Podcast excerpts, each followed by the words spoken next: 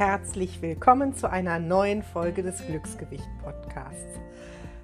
Bei diesem Podcast geht es um die Themen Ernährung, um die Themen Selbstwert und Selbstfürsorge und um das Thema deinen individuellen Weg zur Wunschfigur und zum Glücksgewicht zu gehen. Und das ganz ohne verbotene Lebensmittel und mit ganz viel Intuition und Achtsamkeit.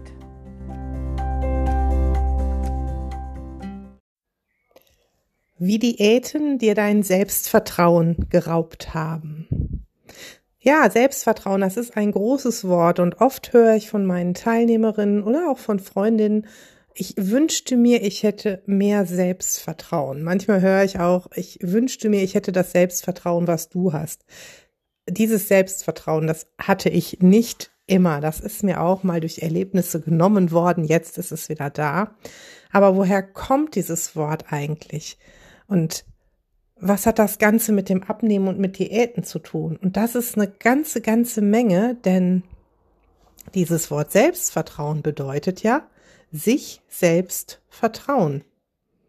Sprich, seiner Meinung zu vertrauen, dem zu vertrauen, was man denkt, was man kann und aufs Essen bezogen auch dem zu vertrauen, was der Körper sagt und was der Körper kann. Und mit ein Grund, glaube ich, warum viele, viele Frauen ihr Selbstvertrauen, dieses Vertrauen in sich selbst verloren haben, sind Diäten. Und dieses Versagen, dieses wieder zunehmen, das Abnehmen, das stärkt ganz oft das Selbstvertrauen. Weil wenn jemand abnimmt, sagt er, hey, guck, das habe ich geschafft, das kann ich, nur ich alleine, denn das kann dir ja niemand abnehmen. Und umgekehrt, wenn jemand wieder zunimmt, dann verliert er dieses Vertrauen in sich selber, hat einmal erfahren, hey, ich kann das, das hat gut geklappt und er feiert jetzt, ach nee, doch nicht. Ich bin doch der Loser, ich kann es nicht. Und ich hatte mir so sehr geschworen, ich werde dieses Gewicht halten. Und es hat sich so gut angefühlt. Ich habe mir gesagt, nie wieder werde ich dick werden. Und trotzdem habe ich diese Disziplin nicht aufbringen können. Und schwupps, schon war das Vertrauen weg.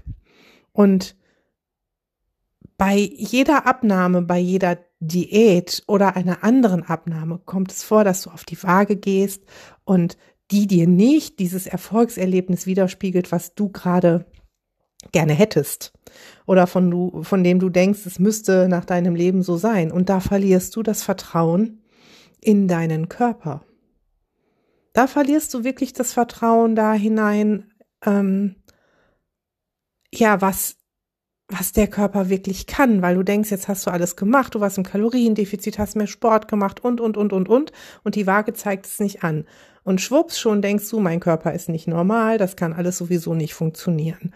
Und wenn du in einem Bereich deines Lebens dieses Vertrauen in dich selber verloren hast, ist die Gefahr groß, dass das Unterbewusstsein das generalisiert, das heißt, es auf andere Lebensbereiche mit ausdehnt. Das heißt, dass du sagst, wenn du in einem Bereich nicht kannst, dann schließt das Unterbewusstsein daraus, du kannst es im anderen Bereich auch nicht und dann versuchst es vielleicht erst gar nicht, einen neuen Job äh, zu bekommen, jemanden anzusprechen oder was auch immer, weil du dir selbst nicht vertraust, weil du dir schon beim Abnehmen so oft bewiesen hast, dass du das nicht kannst. Und dadurch wird das Selbstvertrauen immer noch weniger.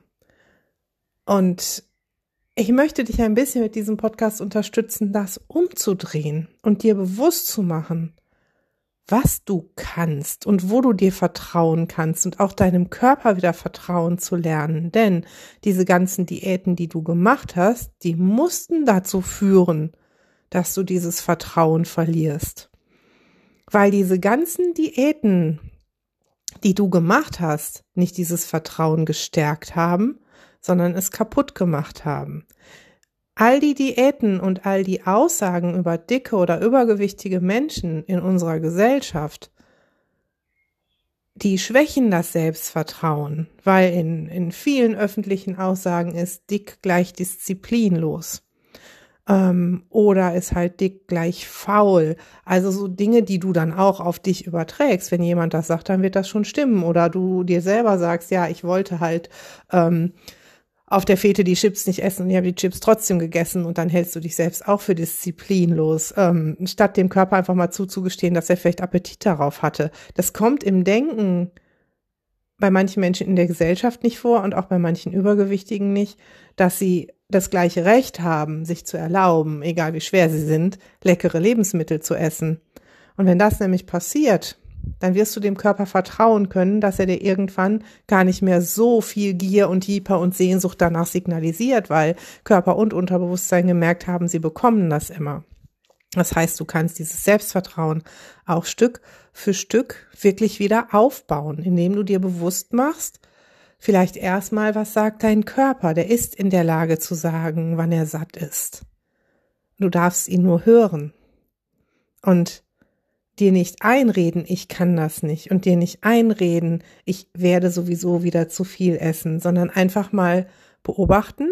Erstmal nur beobachten, dass der Körper schon mal sagen kann, er ist satt. Ob du dann aufhören kannst oder nicht, ist ganz egal, aber er kann es kannst auch mal beobachten, dass der Körper dir vielleicht sagt, boah, bitte heute keinen Brokkoli, weil vielleicht der Darm das gar nicht verträgt und dass er sagt, heute lieber ein Weißbrot statt ein Vollkornbrot. Vertrau dem Körper, weil dieses Vollkornbrot wird dir unglaublich schwer im Magen liegen, wenn du keinen Appetit darauf hast. Und es werden auch Tage kommen, wo der Körper sagt, hey, her mit dem Vollkornbrot, dann braucht er vielleicht Ballaststoffe.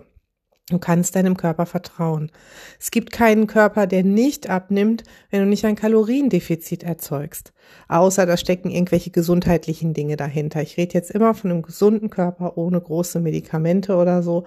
Dann wird der Körper abnehmen. Aber dein Körper ist keine Maschine. Der braucht auch nicht jeden Tag 1587 zwei Drittel Kalorien, wie Apps das ausrechnen. Die rechnen so einen groben Wert anhand ähm, einiger Parameter aus, aber wird ja gar nicht berücksichtigt, wie viel hat man geschlafen, wie viel hat man gesessen, wie viel hat man gelegen, wie viel ist man gelaufen, ähm, kämpft der Körper gerade mit einem Infekt oder auch nicht, schlägt das Herzchen schneller, weil man verliebt ist und, und, und, und. Also was wird nicht berücksichtigt, ne? Und deshalb zeigt sich auch nicht sofort am nächsten Tag was auf der Waage, was realistisch ist. Es wird eine Verdauungsgeschwindigkeit nicht berechnet und, und, und. Das heißt, nimm dir am besten ein Gewicht pro Monat und vergleiche das. Und wenn das runtergeht im Schnitt, dann ist alles in Ordnung. Und auch so lernst du Vertrauen zu deinem Körper zu haben. Und Vertrauen zu dir bekommst du, indem du dir klar machst, was du alles gut kannst, von ganz alleine, ohne dass es dir jemand vorschreibt. Das ist nämlich auch so ein großes Thema, ne? Dieses, wenn ich kein Selbstvertrauen habe, dann lege ich die Verantwortung in die Hände von anderen, in die Hände eines Programms, eines Ernährungsgurus, eines Coaches oder ähm, schieb auch die Schuld weg oder oder oder hab Vertrauen dazu, dass du die richtigen Entscheidungen treffen kannst und triff diese Entscheidungen so, dass du dich wohlfühlst, dann klappt das auch mit dem Abnehmen. Und dann wirst du Stück für Stück innerlich größer, Stück für Stück wirst du mehr Vertrauen zu deinen Entscheidungen fassen und auch das aufs ganze Leben übertragen. Und wenn du im Leben selbstbewusster bist, dann wird auch das Frust- und Stressessen weniger. Das heißt, es ist also wirklich ein unendlicher Kreislauf von den Dingen, die zusammenhängen. Und mein Tipp an dich, lasse dir dieses Selbstvertrauen nicht kaputt machen. Denk mal drüber nach, wie viel du über Essen, Gewicht, Kalorien, was ich wann, wie, zu welcher Mahlzeit esse, wie viel du darüber nachgedacht hast, als du Kind warst. So du als Kind nicht schon die erste Diät gestopft wurdest. Denk mal drüber nach, wie dein Verhältnis dazu war bevor du deine erste Diät gemacht hast? Wie viel Prozent deines Denkens da diese Gedanken an Essen und Punkte, Kalorien, Kohlenhydrate, äh, Intervalle zwischen den Mahlzeiten, wie viel, wie viel Energie du da verschwendest hast auf solche Gedanken und wie viel Energie du jetzt darauf verschwendest. Und beschließ doch mal einfach, dem Essen wirklich weniger Gewicht zu geben und dir, deinem Inneren, mehr Gewicht zu geben, denn das weiß, was gut für dich ist. Ich hoffe, ich konnte dir damit einen kleinen Denkanstoß geben. Wenn du da ein bisschen mehr Unterstützung brauchst, melde dich gerne bei mir. Wir machen ein kostenloses Erstgespräch und dann kriegst du auch schon die ersten Tipps mit. Ich wünsche dir eine wundervolle Woche.